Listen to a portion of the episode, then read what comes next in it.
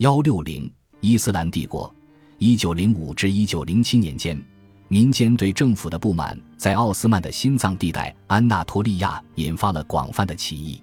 一八七二年，奥斯曼再次占领也门，但占领军却不断遭到当地阿拉伯人的攻击。奥斯曼不得不要求安纳托利亚及其他地区身体健全的男性入伍服役。动员不仅在民间招致广泛不满。也门的战役也成了奥斯曼财政预算的沉重负担。这些起义充分显示，阿卜杜勒哈米德精心策划的巩固自己作为哈里发的神圣性的运动，在普通民众这里并没有什么效果。为了偿还外债，推动基础设施与军队装备的现代化，奥斯曼面临的财政负担越来越重。安纳托利亚的农村及城市居民再度饱受苛捐杂税之苦。登基以来，阿卜杜勒哈米德深知民间疾苦，他需要减轻他们的负担。他的第一个行动就是成立一个财政委员会，重建农村税制。但由于行政制度的陈疴以及官僚对农村经济的认识不足，新政根本无法按部就班落实，导致收税者中饱私囊。传统上，奥斯曼农民需要交十一税，即理论上，他们需要上交农业收成的百分之十。这是奥斯曼帝国最重要的单项税收。二十世纪初，奥斯曼又开征了两项新税，可以想见，两者导致民怨四起。新的人头税既加重了穷人的负担，也拖垮了情况较佳的人家。牲口税的征收更是漫无章法，完全背离市场价格。雪上加霜的是，奥斯曼的生产者发现，自己的农产品价格越来越难在世界市场上参与竞争。更严重的是，谷类价格下跌反而扼阻了进一步的投资。安纳托利亚东部民生凋敝，民众积怨日深，骚乱随之四起。但各地起义的原因是复杂的。一九零五年八月，由于一名库尔德族领袖贪得无厌的掠夺，第一起民变在迪亚巴克尔爆发。随后两年，内战频仍，埃尔祖鲁姆、西诺普、卡斯塔莫努、特拉布宗、萨姆松。吉雷松、西瓦斯、开塞利、樊城都不得安宁。埃尔祖鲁姆一九零六至一九零七年的起义，尤其使当局震动。在这里，亚美尼亚人和穆斯林都加入示威，抗议人头税及牲口税。一九零六年三月三十一日，起义爆发三周后，抗议群众剪断了连接埃尔祖鲁姆与埃尔金詹军事总部的电报线，军方派人前往埃尔祖鲁姆调查。最终，原总督下台，新开征的牲口税也被取消，但民怨依然未能平息。虽然新总督承诺人头税也将被废除，但政府并不支持新总督的口头保证，坚持无论如何都要想办法开征两税。总督逮捕三名地方领袖的消息传开，示威者控制了他，并将其作为人质，以交换被逮捕的三人。政府宣布进行特赦。一九零七年三月，两项税目在帝国范围内被取消，失去了抗争的理由。群众很快找到了新的反抗方式：农村的亚美尼亚人集体改宗成为穆斯林，使国家收不到特别规定非穆斯林要缴的税。同时，埃尔祖鲁姆的驻军也因为欠饷举行兵变，破产的财政部门根本满足不了士兵的要求，更多的暴力事件接踵而至。但在中央政府派来的官员悄悄撤离，地方人士接管政府后，动乱完全平息。数个月后，粮食短缺再度引发新的骚乱，政府派兵镇压，终止了为期十八个月的动乱。涉嫌挑起骚乱的一干人等均被起诉判刑。青年土耳其党并未涉入安纳托利亚的动乱，参与其事的是个人主动与地方分权联盟。在青年土耳其党行将解体时，这个组织由萨巴赫丁王子建立，总部设在巴黎。前者的目标是官僚、知识分子与军官，后者则与安纳托利亚的地方领袖建立联系，并有工作人员在地方设点。萨巴赫丁贝伊与亚美尼亚革命联盟合作，确保了亚美尼亚人与穆斯林不仅在埃尔祖鲁姆能够联合反抗政府。在一九零五至一九零七年陷入动乱的地区也能合作。最近的一位权威人士说，我们可以很自信地说，在海外的与安纳托利亚东部的青年土耳其党策动下，地方性的起义已经成长为羽毛丰满的宪政运动。一九零七年，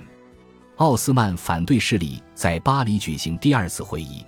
会议由艾哈迈德里萨。萨巴赫丁贝伊及亚美尼亚革命联盟的哈恰图尔马鲁米安共同主持，大会的气氛相当紧张。青年土耳其党完全无法信任与之联盟的这个亚美尼亚人组织，事实上，从一开始就怀疑他们合作的诚意。后来，青年土耳其党领导者在他们的著作中也直白地表达了这种不信任。青年土耳其党重要组织之间的合作虽然失败。但海外组织所传递的抗议火炬还是透过文字传给了帝国内部的激进分子。青年土耳其党涉入1905至1907年的安纳托利亚起义，只是未来发展的一个预示。1906年，秘密组织奥斯曼自由协会在萨洛尼卡成立，使进步与统一委员会在国内增加了一个新基地。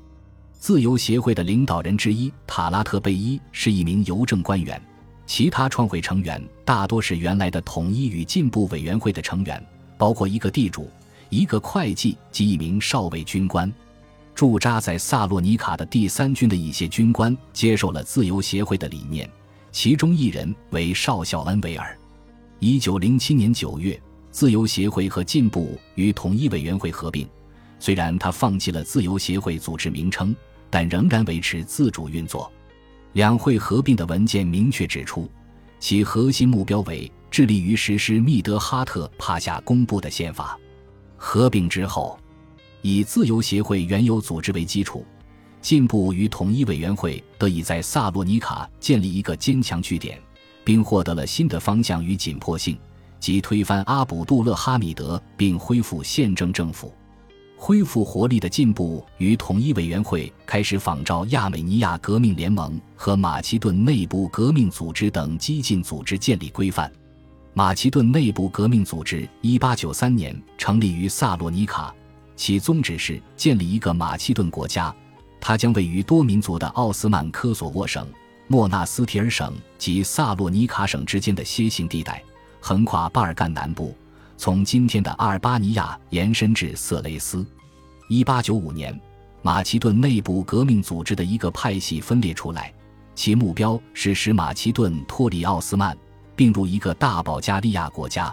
而这与马其顿接壤的新成立国家保加利亚、塞尔维亚及希腊提出的新领土主张相互冲突，和马其顿内部革命组织的主张也是矛盾的。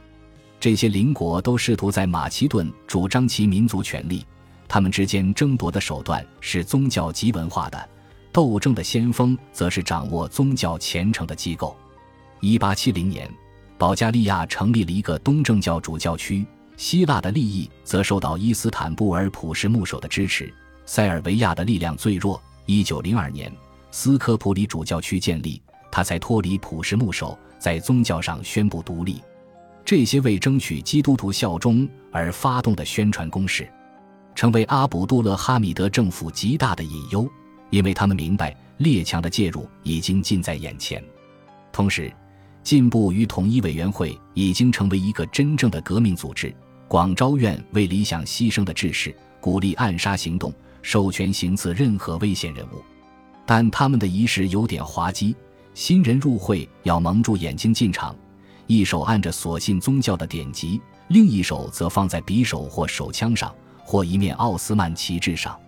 进步与统一委员会也有正式的徽章。最近的历史学家这样描述：最上面是宪法，以灿烂的太阳下的一本书的形式呈现；左侧和右侧分别有一长枪，各悬一面三角旗，分别写着比喻武器。长枪下可有一尊大炮，不同于奥斯曼皇家徽章。这里的两尊炮是在开火状态，象征理念的爆发喷涌。中央是一枚上弯的巨大新月，上书“博爱、自由、平等”。新月上方的中央悬着的是“正义”一词。新月下方是写在彩带上的奥斯曼进步与统一委员会的字样。彩带下方及徽章底部为两只紧握的手，象征奥斯曼人民的相互理解。马其顿内部革命组织的游击战策略为进步与统一委员会提供了武力打击的范本。同时，为了对付反马其顿内部革命组织的部队，穆斯林也组织了游击队，部署在马其顿境内。反内部革命组织的部队听从进步与统一委员会的命令，其目标是确保帝国仅存的欧洲省份不再分裂。在自由协会和进步与统一委员会合并后的一年内，进步与统一委员会就已经在七十五个巴尔干城镇及伊斯坦布尔和安纳托利亚建立了分部，但他们在安纳托利亚的活动不怎么顺利。进步与统一委员会经过这一番重整。深知没有军队加入的革命不可能成功，而他对军队有绝对信心。